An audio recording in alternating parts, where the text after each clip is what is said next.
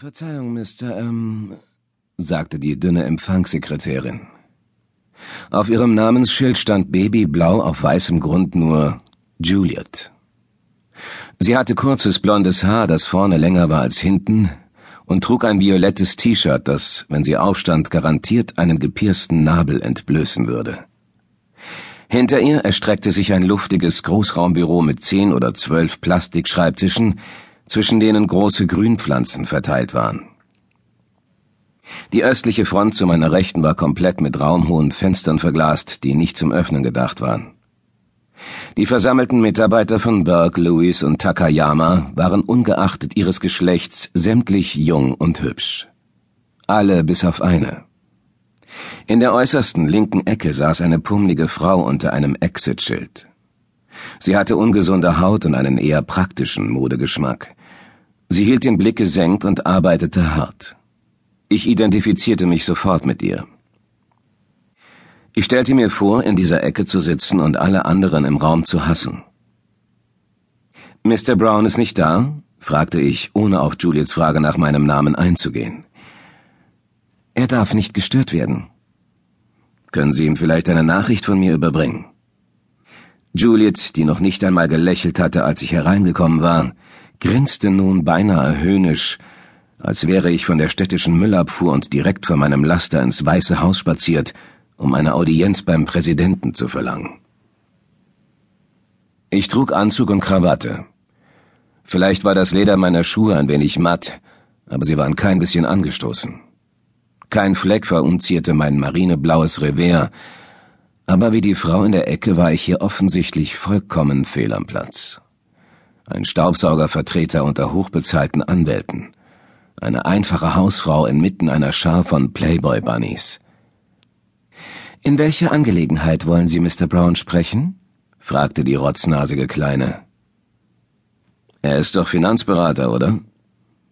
Sie hätte beinahe geantwortet, entschied sich jedoch, dass es unter ihrer Würde war. Ich bin der Freund eines Freundes, eines Freundes von ihm, sagte ich. Jumper hat mir gesagt, Roger könnte mir vielleicht ein paar Tipps geben, was ich mit meinem Geld machen soll.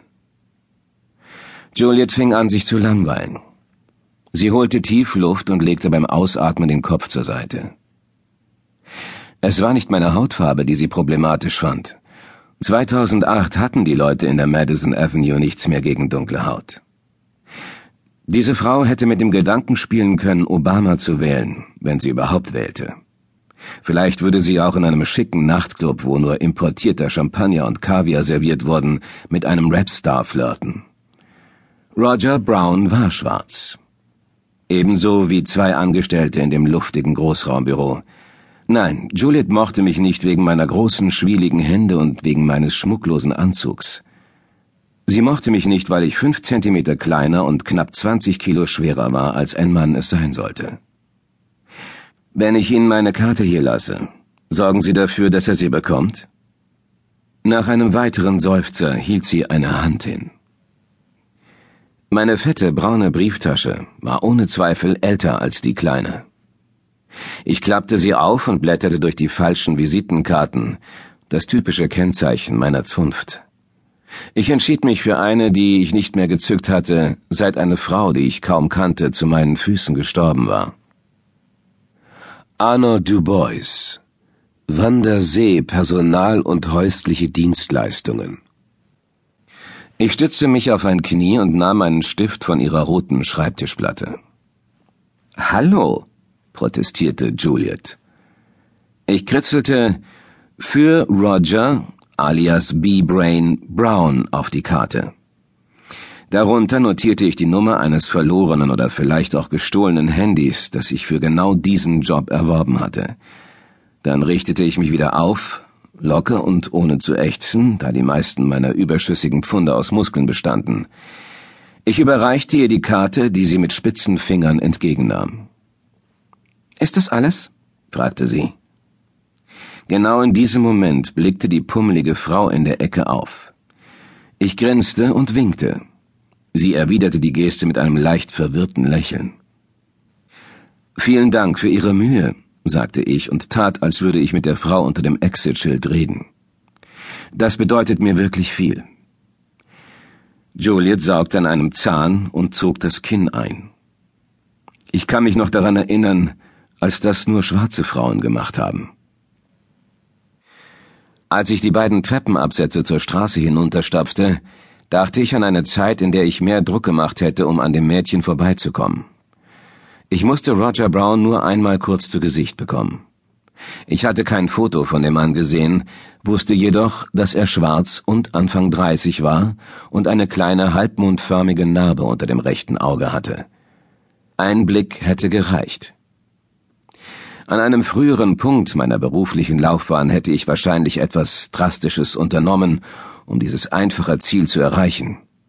Vielleicht wäre ich laut geworden und hätte verlangt, ihren Vorgesetzten zu sprechen, oder ich wäre einfach an ihr vorbeigegangen und hätte in die verschiedenen Büros geguckt, bis ich auf Roger Brown gestoßen wäre oder auch nicht. Ich hätte im Flur Feueralarm auslösen oder sogar eine Rauchbombe in den Mülleimer stecken können. Aber diese Tage waren für mich mehr oder weniger vorbei. Nicht, dass ich es aufgegeben hatte, Privatdetektiv zu sein. Das war alles, was ich konnte.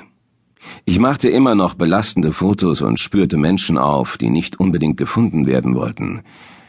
Ich entlarvte ohne besondere Schuldgefühle Betrüger und Schwindler. Mit anderen Worten, ich ging immer noch meinem Gewerbe nach, machte mir aber neuerdings Gedanken. In den Jahren davor hatte ich kein Problem damit gehabt, Menschen zur Strecke zu bringen auch mit Hilfe falscher Beweise, wenn es das war, wofür der Kunde zahlte.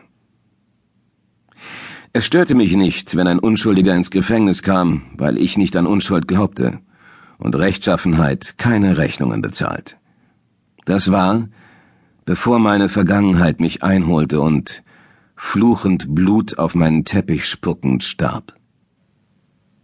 Ich hatte nach wie vor eine Familie, die erwartete, dass ich für ihren Unterhalt sorgte.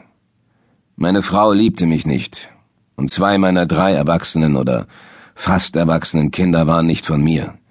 Aber all das spielte keine Rolle. Ich hatte einen Job zu erledigen und mehr als eine Schuld zu begleichen. Also hatte ich den Auftrag angenommen, vier Männer zu finden. Drei von ihnen hatte ich aufgespürt. Einer war tot, einer im Gefängnis, der dritte wartete auf seinen Prozess.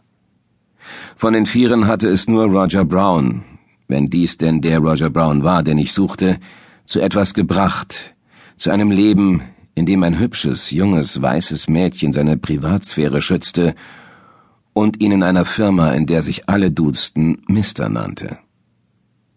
Vielleicht hatte ich Juliet auch so sanft angefasst, weil ich mir Sorgen um Roger machte. Der Auftrag war mir als redlicher Fall präsentiert worden, ohne jegliches Interesse an Strafverfolgung. Aber wenn man drei verdorbene Äpfel findet, weiß man, dass irgendwo irgendwas faul sein muss. Ich ging in der strahlenden Sommersonne die Madison Avenue entlang und hoffte, dass dieser Roger nicht der Roger war, den ich suchte. Und selbst wenn, wäre ich froh gewesen, nie wieder von ihm zu hören. Kapitel 2 von der Upper East Side nahm ich ein Taxi zur 34th Street, ein Stück westlich der Penn Station. Gordos Gym belegte den kompletten fünften Stock eines schmutzigen Backsteingebäudes, das irgendwann vor Joe Louis K.O.-Sieg gegen den Cinderella Man erbaut worden war. Mittwochnachmittags war der Ring leer, weil Gordos hoffnungsvolle Talente tagsüber irgendwo jobbten, damit sie ihre Proteine und die Spindgebühr bezahlen konnten. Ich richtete mich in einer Ecke ein, wo ein schwerer Sandsack hing. Direkt neben einem großen Fenster, das ich nicht öffnen ließ und dessen Scheibe so schmutzig war, dass man nicht hindurchschauen konnte. Aber ich kam ohnehin nicht wegen der Aussicht oder dem Geruch von Männerschweiß dreimal die Woche hierher und wegen der Gesellschaft schon gar nicht. Ich zog mich an Ort und Stelle um, streifte meine dicken Lederhandschuhe über, die ebenfalls älter waren als Juliet, und arbeitete mich in einen Rhythmus der Gewalt, der mich in der morschen Infrastruktur meiner Stadt und meines Lebens im Gleichgewicht hielt. Einen Punch zu setzen ist das Yang eines Boxerlebens. Das Yin ist die Gabe, Schlägen auszuweichen. Den Yang-Teil beherrschte ich ganz gut. Jeder weiß es, aber nur wenige können es auch umsetzen. Ein guter Schlag kommt zuerst aus dem Fuß.